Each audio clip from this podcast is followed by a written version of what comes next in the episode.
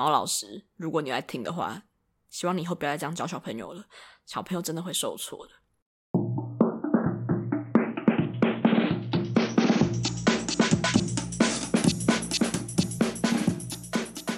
不伦不类，轮番上阵，欢迎来到同是天涯沦落人。我是不读博士就不会侵权的学士伦。当你被问到兴趣是什么的时候，你会怎么回答呢？我常常都回答不出来，因为我都不确定我想的兴趣到底算不算是兴趣，所以我就会回答一些安全牌答案，例如我喜欢听音乐，我喜欢看电影，我喜欢看书等等的。但仔细去想想，我真的很爱做事情，可能是躺在床上玩手机之类的。但因为讲这些答案实在是太羞耻或太尴尬，你就讲一些简单的答案。那那些答案就会没有诚意到，很像是你在跟人家练习英文对话的时候，你实在不知道要回答什么，所以就说，Oh yeah, I love to listen to music，或是 I love reading 之类的。然后听起来就真的很没有诚意。有时候有些人他们就是可以很理直气壮的回答出来说，哎，我喜欢跳舞，或是我喜欢干嘛。那时候我就觉得哇。很羡慕，我也希望我是可以有一个这么适合说出来的兴趣，或是这么可以直接从内心毫不犹豫说出来的兴趣，这让我都觉得超级羡慕。所以呢，今天就想要来讲一下关于三分钟热度这件事情，就是我对于每一件事情都有一点点兴趣，但它其实都不会是我长久想做的事情。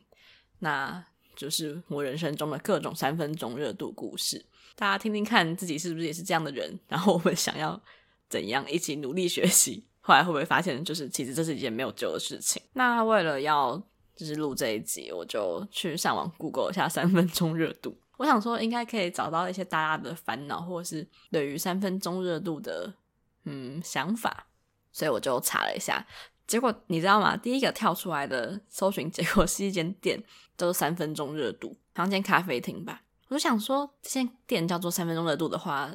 顾客不会觉得很痛苦吗？就是比如说送上来三明治只有三分热，或者是东西都不是热的，那爱种爱吃烫东西的人不就会觉得很生气？我觉得敢叫这种店名真的好厉害哦！就是大家现在在取店名，是不是都有一种嗯，越朗朗上口越有趣。越好玩。那我想说，万一你是牛排店，叫三分钟热度，大家不就会觉得说啊，我都只能点三分熟，没有办法点米点或者是点更熟的熟度吗，就会觉得怪怪的。而且今天就是我在路上，我就看到一间店，就我以为它叫做八方云集，结果它其实仔细看是爪方云集，爪是那个爪子的爪，就是八里面再加一画，它是一间夹娃娃机店。我想说，真的很有一些乐趣呢。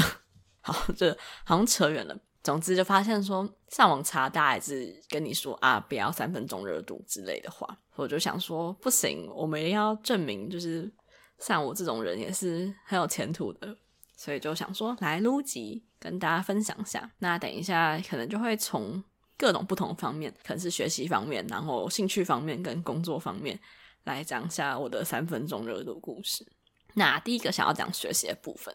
大家应该都有学一些才艺班的经验，不知道为什么国小的时候不学一些儿童珠算，然后乐器或是什么英文班，或是其他的才艺哦，围棋之类的，好像要学一些这种东西才可以拿出手，在一些才艺表演的时候，老师才不会觉得你没有东西可以表演。所以那时候我就有去学小提琴，然后小提琴是我妈让我去学的。其实我那时候对音乐没有特别的想法。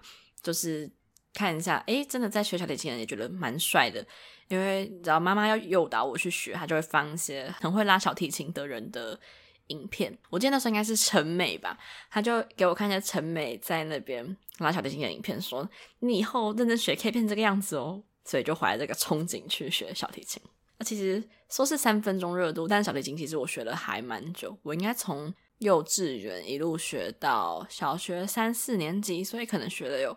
四五年左右，那这四五年成果真的就是蛮丢脸的，很惨。就是我现在学了，虽然说学了四五年，但其实我现在大概只记得说，就是各个琴弦按上去的音会是什么，然后有那种很流动的滑来滑去，或是抖啊，我都做不到。我就觉得说，那个学费真的是有点白交。我也记得那时候上音乐班，就是我们有个柜台。那柜台每次都会在我们最后结束的时候请我们吃零食，或者是隔壁隔壁有间杂货店，我们就会一起到杂货店买一些统一蜜豆奶之类的，就只记得这种无用的记忆。或者是后来请小提琴老师到我家来变成我的家教授课，而不是小班指导之后，小提琴老师是一个看起来蛮柔弱的女生，她就要帮我的呃弓。好像要把它粘起来什么东西吧，他就拿出一卷黑色电火布胶布，然后一拉，然后直接用手把手撕下来。我想说，哇，原来会拉小提琴的人力气这么大，可以直接用手把电火布撕开。这就是我对于小提琴老师的唯一印象。我就觉得我妈真有开心吗？对于花了这么多钱让我学了这么多年小提琴，我就只记得柜台会请我吃零食，还有老师会手撕胶带 这种没用的话。但其实我也有去考检定，那时候小金老师觉得说啊，反正都学了，应该要考一下检定。我还去考了两级回来，反正应该是那种低级的吧。我印象最深刻的就是在拉琴的时候，还会有一个摄影机，然后你的家长就可以在那个转播摄影机的教室观看每个小朋友拉小提琴的那个时候的姿态，这样可以仔细检查，然后。我们家就有帮我录起来，说我那时候拉的指定曲目跟自选曲目是怎样。结果每次只要亲戚聚会一播，大家都说很像在杀猪的声音。我想说，哎，我虽然说在杀猪，但我还是有通过那个等级，好吗？不要就是在这样打击小孩的信心的。从那时候我就知道，我好像其实没有什么音乐的天赋，就是我真的听不太懂有没有在那个音准上，或者是。有些人说他们有绝对音感，我也没有。然后我对于节奏好像也没有那么的掌握。我永远都记得那个检定的成绩单上面，他只给了四个字，就是台风稳健。我想说，到底是多没有地方夸才可以夸我一个小朋友只有台风稳健可以夸呢？但也是给了我另类的心情，觉得说，哦，其实我好像是一个不害怕上台的人这样子。但虽然不害怕上台，但并不是一个适合拉小提琴的人。而且在学小提琴的时候。老师们就会给你一些期望，因为你知道练琴是件很枯燥乏味的事情，啦啦啦，你总会觉得别人的曲目比较好玩，应该是别人的乐器比较好玩，所以他们就说：“哎、你先学了小提琴之后，你再去学钢琴，你就会两个都会啊，你就是什么音乐之父吗？还是什么乐器之父、乐器之母，还是什么东西，你都样样精通了？”那时候就是抱着这样的。期望就是想说，哦，自己可以一边拉小提小提琴之后，马上把小提琴放在一边，然后再开始用手弹钢琴。后来发现真的是想得美，到现在也是没有学会弹钢琴，就有有点跟大家会说，哎，你先学了韩文再去学英文是一样的道理。结果就哦不对，你先去学韩文再去学日文，会学得很快是一样的道理。但说实话，就是要精通一门东西就很累了，哪有时间再去搞另外一门？所以呢，就是是小学时候学了小提琴，但就是完全没有学好。后来要去才艺表演的时候，或者是班上的同学就会说：“哎，大家会什么乐器啊？会什么乐器？”我就说：“哦，我有学过小提琴。”然后有一个同学，他应该是从小就很认真学那一种，他就说：“哎，那我下次带我的小提琴来，我们来斗琴。”我想说：“哥，你不要这么就是看好我，我真的不懂哎。”然后那天我就是没有带我的琴来，然后他就带着他非常贵的琴，然后说：“你看，他说我来拉给你听。”我就是说：“哦，不过我很久没有拉了，所以我可能就没有办法。那我就看你就好了，就只能说非常对不起那位哥，希望他现在还是继续在小提琴的世界遨游。”而且讲到国小的那种才艺表演，我突然想到音乐课也很喜欢教大家才艺表演。嗯，前面不是有说到，其实我没有什么音乐的天赋。我永远都记得一件非常耻辱的事情，就是呢，呃，音乐课要唱，就音乐课会教大家吹直笛嘛，还有教大家唱歌。那那时候课本就是教大家呃唱《菊花台》，我不知道为什么课本会教《菊花台》，可是想说这样比较贴近小朋友，或是比较贴近现代人嘛，所以大家就一起爱跟唱呃《菊花残满满地伤》，然后叭叭叭叭叭。唱完就算了，他老师说接下来要考核，我想说是怎样？现在又不是在办什么中国好声音或者什么达人秀，我们就是一群小朋友，也不是音乐班的。他是怎么考核的呢？他就选了一段，反正应该就是《菊花残满地上，你的笑容什么什么，然后这一段，他说每个人都要唱，唱完之后他就会直接喊那个分数。我觉得真的超残忍。比如说，好一号王小明唱歌，他就唱唱唱唱，老师就会说八十五分这样子，然后你就要记下你的分数。然后我就是一个觉得自己不太会唱歌的人，所以我也不太会去 KTV 之类的东西，因为我就不是很懂我的音准。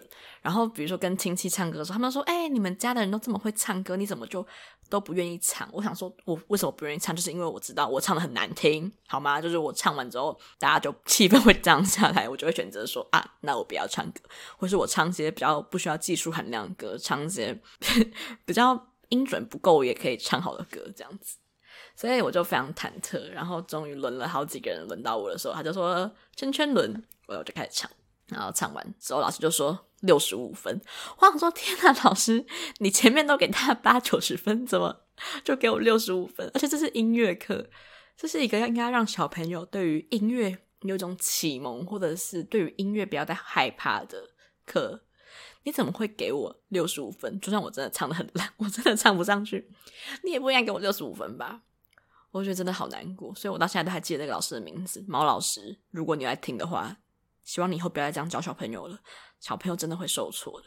而且其实毛老师不止这一次让我觉得很难过，那一次就是叫我们才艺表演的时候，他说：“嗯，大家要准备一个才艺来表演。”然后我们班就有一个人，他说他还是小时候有学过小提琴，然后他很久没有学，那他平常都是一副很吊儿郎当的样子，那就是那种班上比较没有认真念书的学生，不会是那种典型的乖学生这样子。结果你知道，人家就用借来的小提琴，而且还不是他自己的，他借来一个小提琴，然后在那边拉卡农，拉的真的是一个虎虎生风，不知道用什么成语形容，反正就是很厉害，大家都吓傻了。我想说，天哪，那个时候妈妈每个礼拜。花这么多钟点费帮我请小提琴老师，真的就是让小提琴老师帮我来撕胶带，或者是我来去吃零食的吗？不是吧？那时候我的才艺表演就不是小提琴了，因为那时候已经长得比较高，原本的琴实在太小了，又太久没有拉，就也不好意思，就是再用那个小提琴出来丢人现眼，所以我就决定要吹高音直笛。就大家应该要知道吧？就是国小会教高音直笛，国中会教中音直笛，所以就是国中的直笛是比较大一点的。所以国小是小的，我想说，我也其实也不会吹直笛，就是直笛有时候不是要吹，比如说零要按半空的时候，我都会吹到鼻塞，就很丢脸。但我不知道为什么那时候觉得自己还蛮会吹高音直笛的，我就去网络上查了那个《说好的幸福》呢，也是周杰伦的歌的简谱。我想说，好了，那就随便来吹一下，然后就对那个简谱吹，就 吹完之后就吹的有点拉惨，因为就是你就想一下。那个高音提琴就是会哔哔哔那种感觉，就是会突然被吹掉，就蛮丢脸的。然后吹完之后，老师都说：“你这个谱好像找的不对，那个音感觉都怪怪的。”我就觉得我这辈子真的是跟音乐绝缘吧，绝缘吧。我还是说话就好了，不要再唱歌或者不要再吹乐器了。唉，反正就是关于乐器相关故事，这就让我觉得很尴尬或是很丢脸。所以我就有点算阻断了音乐这条兴趣之路。就有些人说，诶，我喜欢唱歌，或者是说他喜欢弹吉他，发一些 cover 之类的，我就觉得很厉害。就是觉得我还是看一些韩团的妹妹唱歌跳舞就够了吧。然后第二个呢，想讲的是学语言的时候。那学语言其实我，因为大家应该看得出来我在哈韩这件事情。他身为一个韩国迷妹追星族。非常必备的技能就是韩文嘛，不然就是大家发一些你的偶像发一些 IG 文，或是发一些手写信的时候，你就会什么都看不懂，你就需要依赖一些别人的翻译之类的，你就会有一种用别人吃别人的感觉。所以为了要自给自足，就需要去学一些韩文。后来我就自己真的去外面的补习班开始学韩文。那补习班的老师。都是韩国人，我就特别挑了一间都是韩国人的补习班。我想说啊，如果都是韩国人教我发音的话，那这样我应该会还蛮会讲韩文的，所以就去上了课。那上课也都觉得还蛮好玩的，因为老师就很搞笑，比如说他就会问我说：“哎，你今天几点下课？”哎，这边都是用韩文讲的，但只是因为我都有点忘光，所以我就不用韩文复述，而且大家应该都听不懂。他就问说：“啊，今天几点下课？然后去上什么课之类的？”然后他就会吐槽我说：“啊，你是都没来上课，或者是说：“哎呦，你真的是大学生吗？”之类的，或者是我每次回他说：“你怎么都回我说今天过得不怎么样，可不可以开心一点之类的？”所以就让我觉得说：“哎，其实跟韩国人对话也不是那么的难吧？”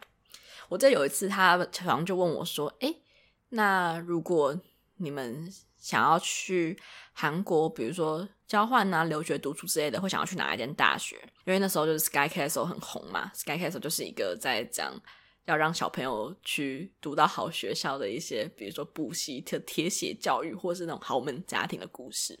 所以 SKY 就是三所韩国很有名的大学，应该是首尔、延世跟高丽吧。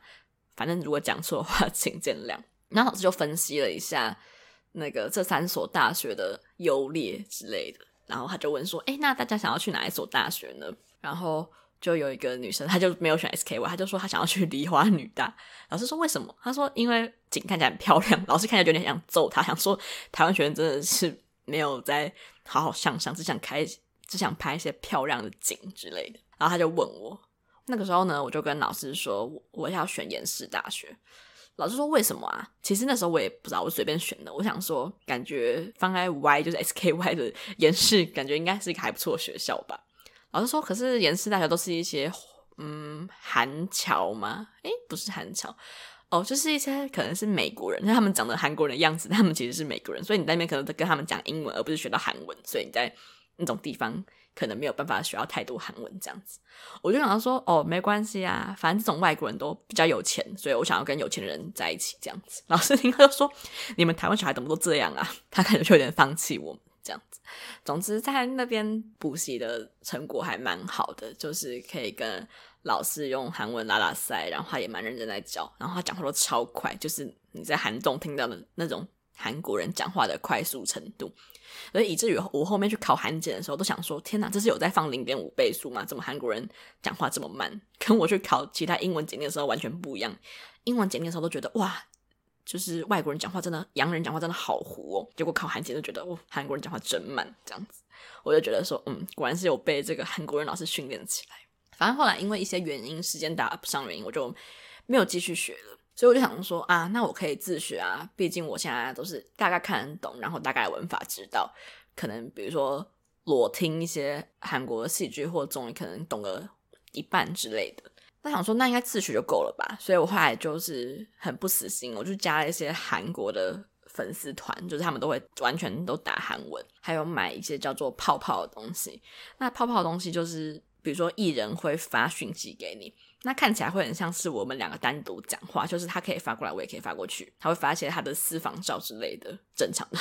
然后，但其实艺人那边就是一个像群聊的地方，就是所有粉丝都会是同一个样子，然后他就回他的很多讯息，然后艺人就这样回。我想说啊，买了这个之后，我就会很想要继续的用心努力，为了要回我的就是 idol 们讯息。结果我就发现它其实有翻译功能，虽然翻得很烂，但我就是会完全打开那个翻译功能，然后就只看那个中文字，都不看那个韩文。然后如果我要回他韩文的话，我就可能只会回一些 fighting 或者是一些简单的，比如说哦什么。什么辛苦了之类的，然后如果要回一些比较难的，我就会全部去 Papago，就是一个翻译软体，打完中文再送出去。后来真的觉得这样的互动太累了，就是我要先翻完他的，然后再把我的翻成他的，然后互相传过去。我觉得说我真的做不到，就是在没有老师的督促下，我真的一点都不想要自己看韩文，我觉得好累。而且因为韩国韩文是表音文字嘛，你就是看那个音念出来，所以念完也发现看不懂诶，就是。都会念，但其实也不懂这是什么意思，就觉得哦，好挫折，就觉得算了。所以现在还是仰赖着别人需要帮我翻译这样子。但你知道，有些人就是很语言天才，就是比如说有些人他可能同时学了，他是外文系的，他可能同时学了法文，又学了日文，或是学了德文，又学了什么文。我就觉得说，这种语言天才，他们真的是想要认识那边的文化，还是他们真的很爱学语言呢？前几天认识了一个人，他就说他是学斯拉夫相关的语言，然后他又去上了日文系，就等于他会了两种语言。那他一定也会英文，所以等于他会超多种语言。我觉得这个人真的好厉害。那我就说，这是你们读语言相关学生的兴趣吗？还是就是你本身很有兴趣？他说哦，对于语言学有兴趣的，就会一直想要学语言。我想说，好，那真的很棒，就是。很有一些尝试的勇气诶，因为我以前也有学过，就是因为学校有课选的西班牙文，我就学了一个一年一个学年吧。那我是一个外外籍老师这样子，那时候就觉得很受挫啊，因为有什么阴性、阳性，然后动词跟动词的格式实在是太多，然后让我感到最困难的是那个弹舌，就是嘚，就是大家应该听到我只等弹一两下，但老师就是可以嘚弹超久。我就为了这个自己上 YouTube 搜寻说，请问要怎么学会弹舌音？他们都说你要含一口水，然后一直嘚嘚嘚嘚嘚，然后我就喊到只是一直把水喷出来之类的。我就是一个太容易受挫，所以我就想说啊，那算了，不要学。所以后来呢，我最近在学的英文，我最近在学的语言是英文。我想说，这是一个国际村的时代，虽然我真的。一直在前面戏称我是义和团，因为我都看不懂英文，也不想要跟洋人聊天，我觉得真的是太难了。但想说未来需要看一些 paper 之类的东西，或者是可能要去国外之类的，还是很需要英文嘛，所以就去上了一堂英文的课。然后那个老师是嗯蛮有名的，他就是一个自己在外面开业，但他的学生就是真的是说桃李满天下那种感觉。然后他的学生也很好，就是会很关心你。所以就去上了他的英文写作课，而且那个写作课真的是很抢，就是抢到你是需要在他开放报名那一天，你可能前十分钟就要结账完成那种程度。就是当然可能没有蔡依林的演唱会票那么难抢，但绝对也是数一数二难抢。而且他开超多班那种人，所以就是为了这个，你要先通过成人考验才可以上那个老师的课。所以正常正常来说，你应该要对这个课是有点蛮珍惜的感觉。但因为那个时候是疫情的原因，所以他就说：“哦，那大家如果想要的话，可以来线上上课这样子。”我想说赞啊！我最喜欢在线上上课，因为我就不喜欢出门，就觉得很蛮开心。然后前面几个礼拜是都很认真在写我的作业，就是老师会也会很细心的帮你批改这样子。想说，嗯，从基础基础打起，那我一定会越来越好的。结果后来我就发现说，诶，因为暑假太忙了，我就会偶尔想到，其实我今天要上英文课，结果我没有去上。但你知道，老师因为他真的人太好，他每次都会把那个录制的影片档、线上的影片档录制起来之后，然后上到 Google Drive 给我们看。所以他就说啊，大家课后如果今天没有听懂的话，可以再去复习。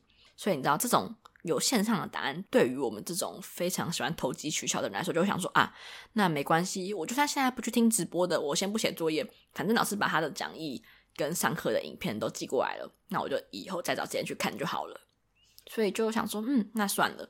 所以我可能就是大概翘了一半的课，后来都没有去上。我想说，反正我要去看影片就够了啦。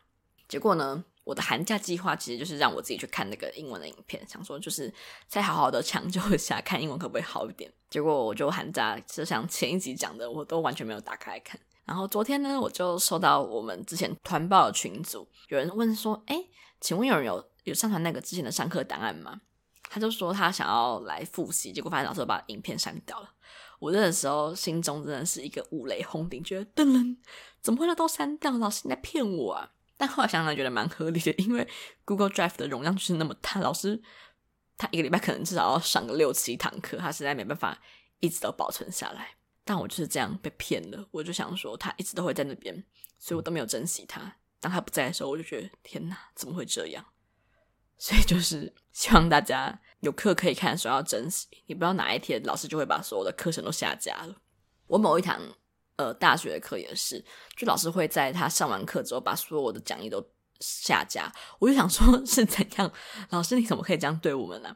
那时候要考研究所，觉得很紧张，所以想说我是需要多看一些那个时候的必修课程的讲义。结果上去看的时候，发现都没嘞，就觉得老师真的是好狠的心。所以我要去重新修读这个英文课的愿望就这样消失不见了，英文老师把它都删掉了。所以真的是三分钟热度跟拖延症加在一起就会变成这种可怕的样子。诶，那个报名费也是蛮贵的，就觉得自己真的很偷贼。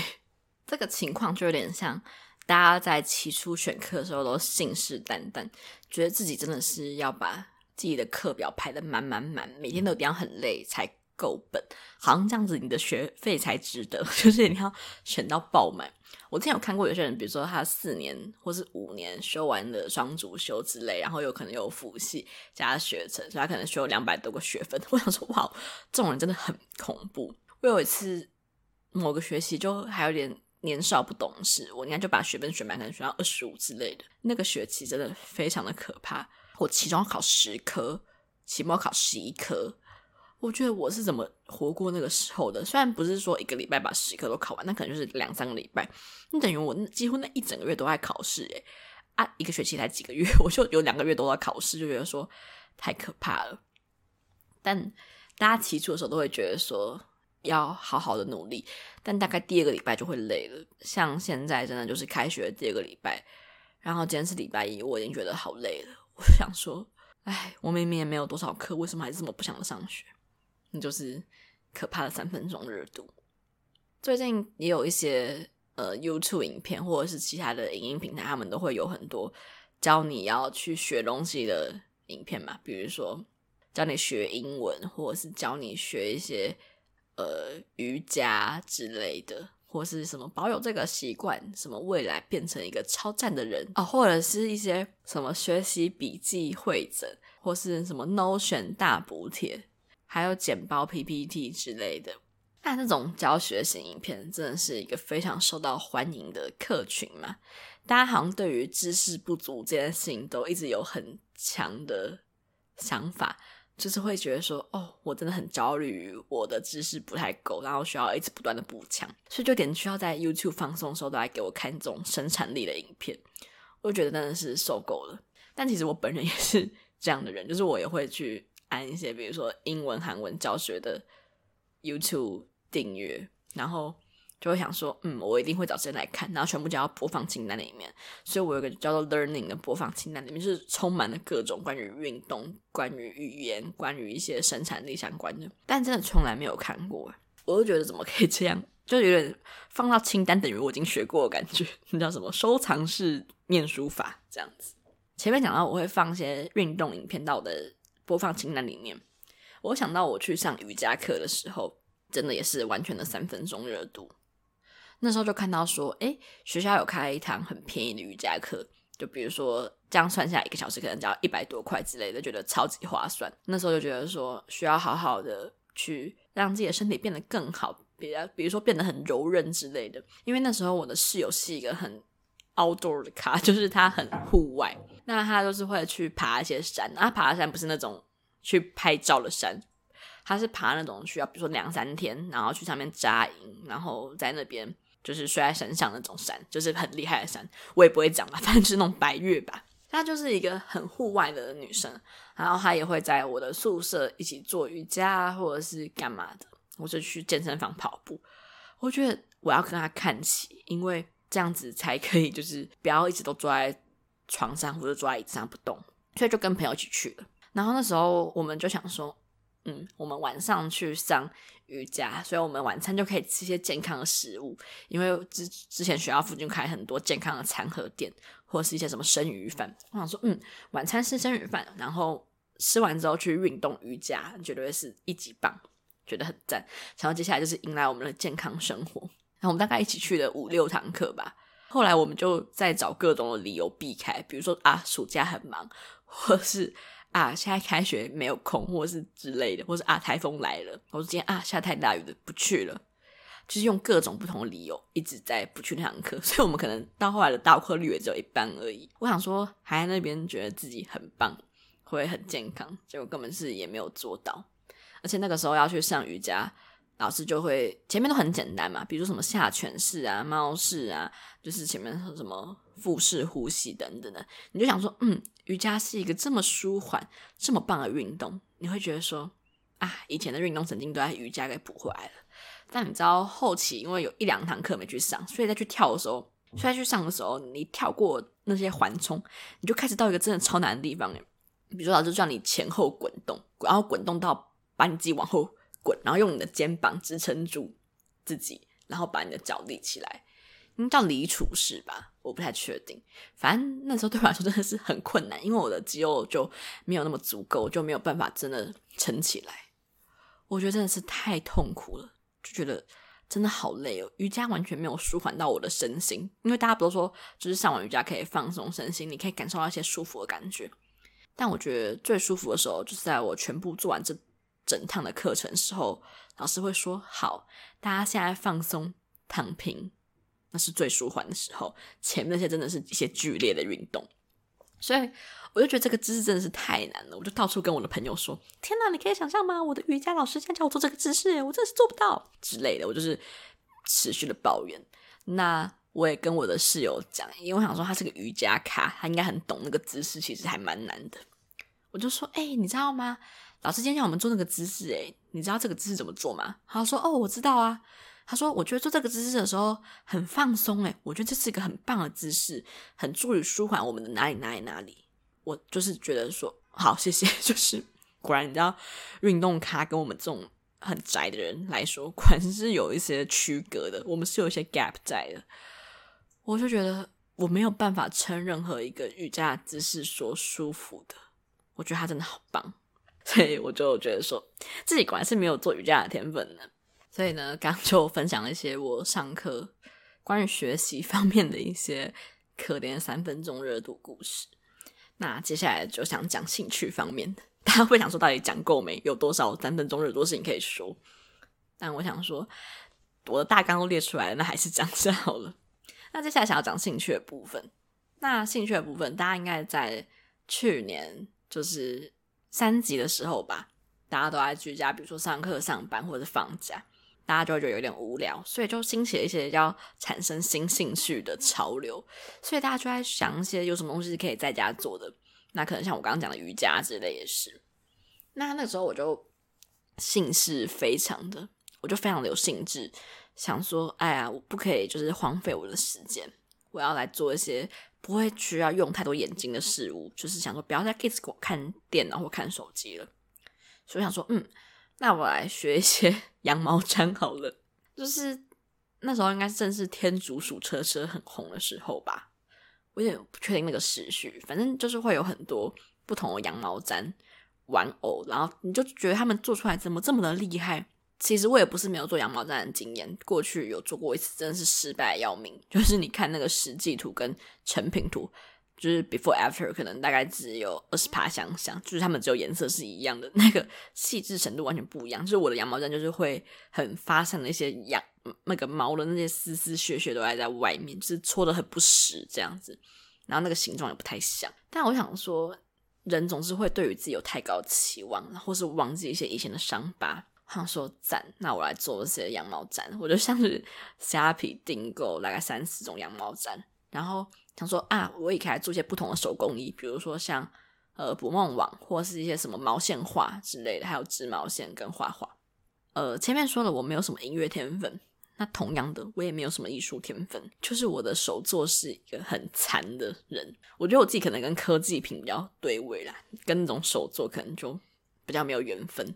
所以我就买了大概两三个羊毛毡，做的超烂的，就是要做一只恐龙，我做的真的好像蛇哦。然后恐龙会有后面有一些凸起来的地方嘛，它的尾巴就它的背到尾巴那边会有那种三角形的突突的地方。我把我的那些地方戳上去之后，真的超像一颗一颗的肿瘤长在一条蛇的背上。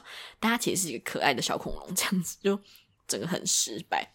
然后想说织毛线。我就买了一些毛线回来织，但真的是织一半就觉得好累。我有试过那种呃棒针织的，然后我有试过用那个板织毛线的板做的。一开始做时候会觉得还蛮好玩的，因为就是机械式的做法嘛，你就一直做，一直做，一直做，就可以时间花费掉很大，就不用再去想要做什么事情来消耗你的时间。但做做就觉得好累，尤其是你知道这种东西都是做最前面跟最后面很难。在你中间都是在做一样的事情，就会觉得说哦，简单简单简单。但当你要去，比如说 收尾的时候，就觉得说太累了。所以我的棒针或者是我的那个板，就是永远都是处在一个上面有一团毛线，然后已经大概织了一半，但永远都是无法收尾的状况，因为觉得真的是太累了。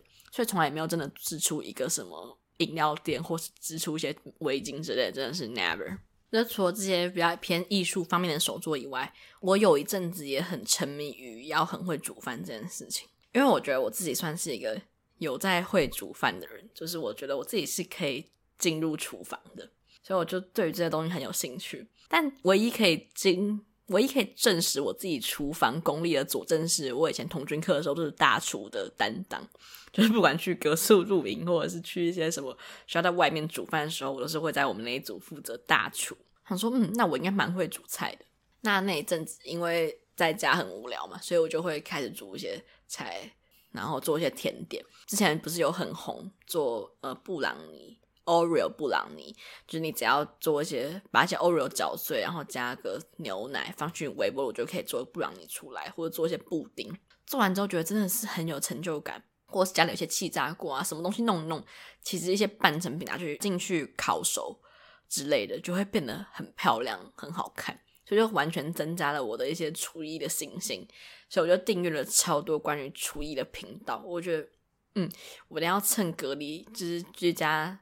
三级这段期间，让自己的厨艺增进，但我就发现真的是太累了，因为我很讨厌洗碗跟洗锅子，就是我的人生梦想就是买一台洗碗机，就是再也不要处理那些非常痛苦的碗，尤其是像现在这个天气，你没有开到热水之前，你真的是会把你的手冻死在水槽里面，就觉得啊、煮菜真的好累。然后我还为了就是要展现我的成品创。创办了一个是 iCook 的账号，应该是 iCook 吧，反正是一个食谱的 app，上面大家就会分享一些食谱。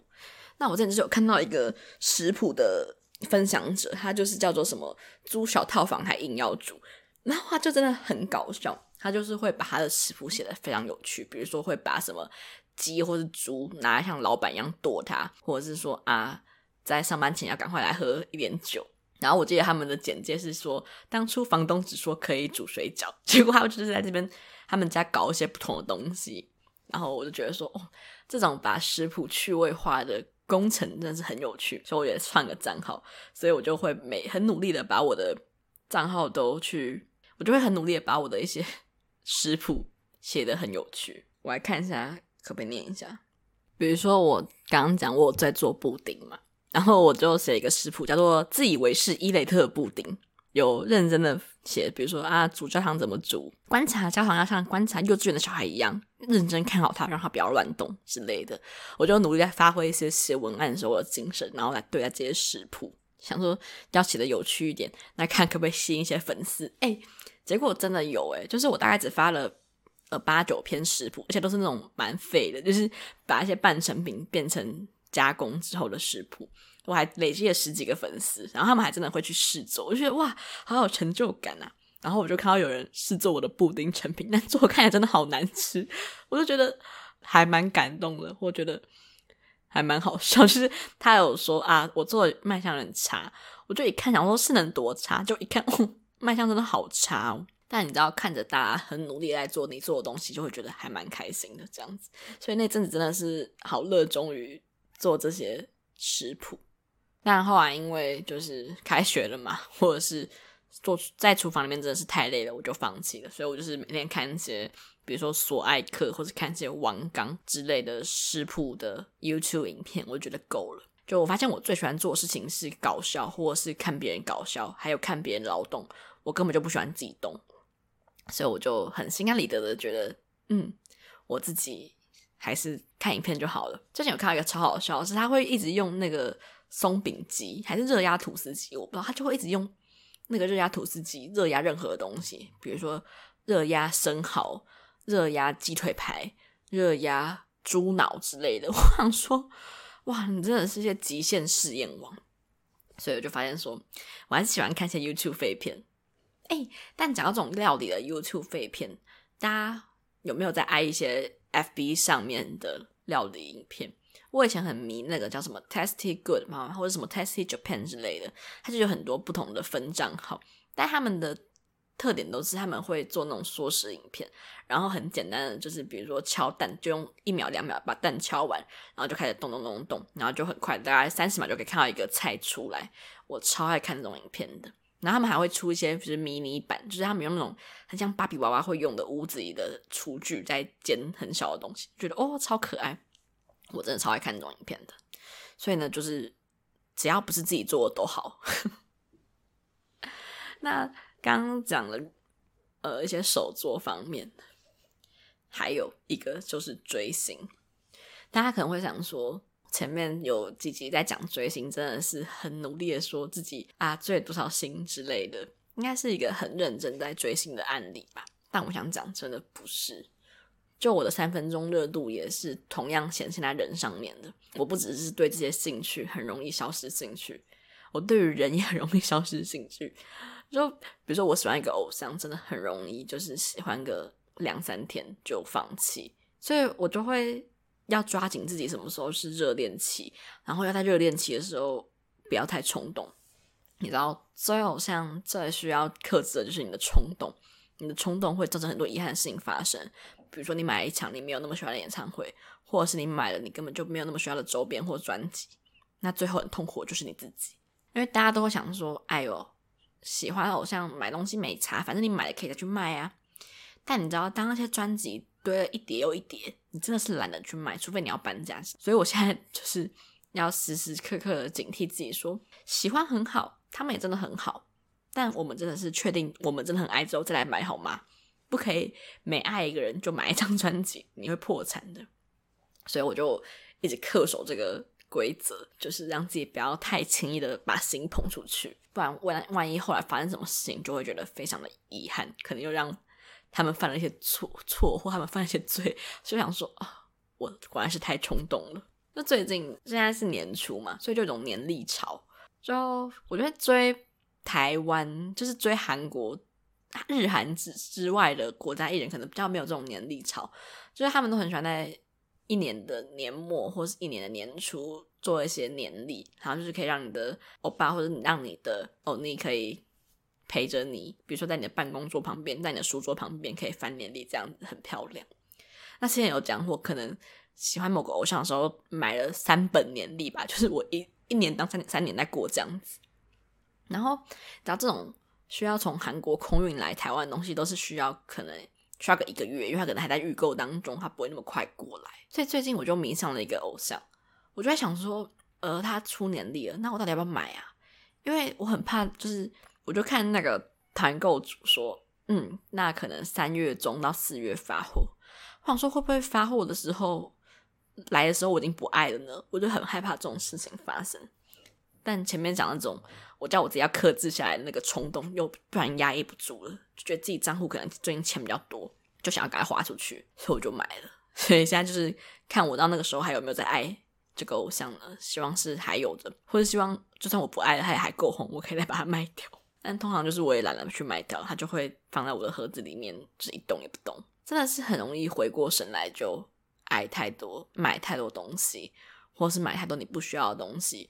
比如说，之前我的某个偶像代言了一些娃娃，我就真的买了娃娃，然后还有那些娃娃的笔啊、娃娃的吊饰啊，因为你就会想要把那些娃娃当成你的偶像在爱，所以就买的时候就想说，哦，真的好可爱，他们两个真的好像哦。结果后来很搞笑的是，他们因为一些代言或是合合约的关系，就是这个娃娃品牌跟我的偶像就已经结束合作。我看那些娃娃就觉得，所以现在他们还是他吗？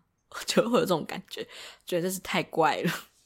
然后可能也是跟我没有在那么迷恋那些偶像有关系，就会觉得说，请问一个二十公分的娃娃到底要卖给谁？到底谁要买？觉得好累啊。刚刚讲了一些追星的，现在想要再讲一个也是关于兴趣的。那这个就是写日记，就好像写日记一直都会算是一个大家有一些人他们会很喜欢写日记，但这是一个蛮见仁见智的习惯。就是你不喜欢也不会怎么样，但就有一种在记录生活的感觉，对吧？就你就不需要一直看你的现实动态回顾来想你到底在最近的生活在干嘛。尤其是你知道，IG 的现实动态回顾，它是会慢慢消失掉的。就是我发了太多的现实动态，最近我就发现说，原本我的现实动态可能从二零一七年的下半年开始，就它现在已经慢慢的 剩。就是我现在最旧的已经变成到二零一八年的八月为止，就是它一直在逐渐的消失，就让我觉得非常的惶恐，就觉得这种科技物真的是不可信。有时候就想说，嗯，那是不是还是要记录在一些纸本的东西，或是一些专门的日记软体上，才比较有效的可以去知道说啊，你过去了。这个时候在干嘛？比如说五年前今天在干嘛之类的。我是一个很念旧的人，所以我在看这种动态回顾的时候都觉得好开心，觉得很好玩。在前一阵子我就发现了一个 App，我已经忘记它的确切名字，反正就是一个可以记录你心情的 App，就算你今天没有想要打的字，你也可以直接从它的五种表情里面选一种你喜欢的心情来看，然后你可以打一点短短的话。那时候我一看到，觉得说哇，这个 app 真的超赞，可以记录我的每一天。我又还写了一篇很像流水账的日记，就觉得哦，真好玩。想说嗯，那我每天也要都养成这个写日记的习惯，那我未来就可以很好的回顾。为了这个，我还特别发一篇新的动态，就是邀请我的朋友们一起来写，想说哎，我们可以来互相。监督彼此写日记这样子，我觉得可以有一些心情的记录，很赞。然后隔一天，我就再也没有动过那个 app。我觉得我提真的是三分钟热度要死，所以我到现在还是没有这种写日记的习惯。我觉得真的好累。之前为了要让自己更有那种回过仪式感，我会写每天感动的五件事情，还是每天令人开心的五件事情。因为那阵子可能心情没有那么好，想说把这样点点滴滴都记录下来会比较开心。但你知道，就是每天感动五件事情，到最后就真的是很像在瞎感动，就是什么都可以感动。因为你真的想不到五件事情怎么办，你就会想把任何事情都变成那五件事情的其中一件事情。比如说，我现在念一下我过去有在写的感动的五件事情。我写在手机剩二十趴的时候，找到图书馆里面有插座的位置，真开心。然后还有。感谢虾皮卖家出货出的很快，还有今天去看噜噜米展览，终于知道噜噜米除了噜噜米之外的角色。我就是把这种超级废话的东西都写进去，令人感恩的五件事情，就觉得说好，我真的发现生活真的是没有那么多事情需要感恩啦，太努力在做这种事情了，所以这个兴趣大概持续了可能一个月就结束了，就没有继续感恩，因为觉得真的好累哦。所以我觉得我自己。归纳我的东西，就是我做事情的时候，一直一开始都会是很有动力、满满的活力，然后接下来就会很容易觉得疲倦。不太喜欢做一些很机械性的事情，就是我只要做一个工作超过可能三三个月以上，我就会觉得开始有点累，有点觉得好像没有什么创新、求新求变的感觉。所以之前可能做一些打工啊，或做一些家教，我都不会做到很长期，可能做个半年就差不多结束。所以美其名是，我觉得我自己可以有更好的挑战，或是我觉得我自己可以换个好的空间或环境，但其实就是我觉得有点腻了。其实就是我自己觉得说啊，好像不够好的地方，所以就会一直觉得说，嗯，那我好像真的不够的好。你看看很多人，他们都可以，比如说在同个地方待超久，我觉得自己就觉得真的好厉害。比如什么二十五岁毕业，然后就在同一家公司一直待到退休，我想说，哇哦。怎么做到的？所以我就很喜欢看一些转换跑道的例子，就觉得说，嗯，这些人真的很勇敢，就是他们可以急流勇退，然后赶快去做一些别的事情。我想说，好吧，他们可能也是跟我一样三分钟热度的人，所以他们可能没有办法在同个地方待太久，然后就会变成这样子。想说，嗯，那未来我可能也可以变成这样的人。而且我就想说，其实这个个性其实只是还没有遇到你真的很喜欢的事情。我过去很不三分钟热度的事情，就是我玩一个音乐游戏，然后我就。连续签到了三百天，结果真的是连续签到。你知道连续签到其实是一件还蛮难的事情，所以它是一个肌肉记忆，就是你每天起床你就会想要去签到一下，但总是会有很忙的时候或者很累的时候。但我居然可以这样子连续的签到三百天，我觉得自己真的是了不起。但是就是因为某次的毕业旅行，我忘记要去签到，我觉得天哪，怎么会这样？就是断签之后，我就再也没有打开过了，就是我就直接把那游戏删掉了。那时候觉得自己真的是好狠的心。但想想好像是因为就是习惯一旦被破坏掉了，就没有办法再重接回来的感觉。所以有时候只是觉得自己三分钟热度不够嘛，或者是真的是没有找到自己喜欢的东西。就我某天早上醒来，应该是这几天吧，我就看到我的脸书有一篇动态回顾文字，天哪，游戏怎么花了钱之后就变得好难玩？然后下面就看留言发现说，哦，原来我是在讲《姜饼人王国》，我氪金之后就变得很难玩的这件事情。然后那天我已经是一年前的文，结果我到现在还在玩《姜饼人王国》。前几天上学的时候，我就遇到了一个很久没有碰面的同学，大概半年没有碰面。然后他就看我在玩游戏，他就转过来说：“哎，你在玩什么手游？”我就说：“姜饼人王国。”他说：“天哪，你怎么还在玩？”我说：“我也不知道为什么我还在玩。我觉得这个游戏有点毒吧。”所以就发现说，其实我根本就不是那么三分钟热度，我只是没有遇到我想做的事情。结果那个想做事情是将别人王国，听起来真的很逊。就是我发现，其实我还是有一些可以持续的事情，之后就觉得说好像安慰一点这样子啦。而且就跟他聊天的时候，就发现说，哎，我什么都可以插点话进去。对我这种爱讲话的个性来说，是还蛮开心的。比如说，大家讲音乐的时候，我可以小讲一下；大家讲舞台剧的时候，我可以小讲一下；大家说，哎，听相声的时候，我也可以插个嘴。虽然说无书无记，好像是一件很不好的成语，但就觉得说，嗯，学士伦多季，嗯，很厉害。没有什么太那个结尾，就是觉得大家开心就好了。就是如果你很三分钟热度就算了，就是都有店叫做三分钟热度了，那三分钟中热度也是可以烤熟一些东西，比如说像姜饼人之类的。那你也不用太在乎自己到底是不是可以很坚持的把每件事情都做完，那就做一些你现在可以做到的事情，就够了吧。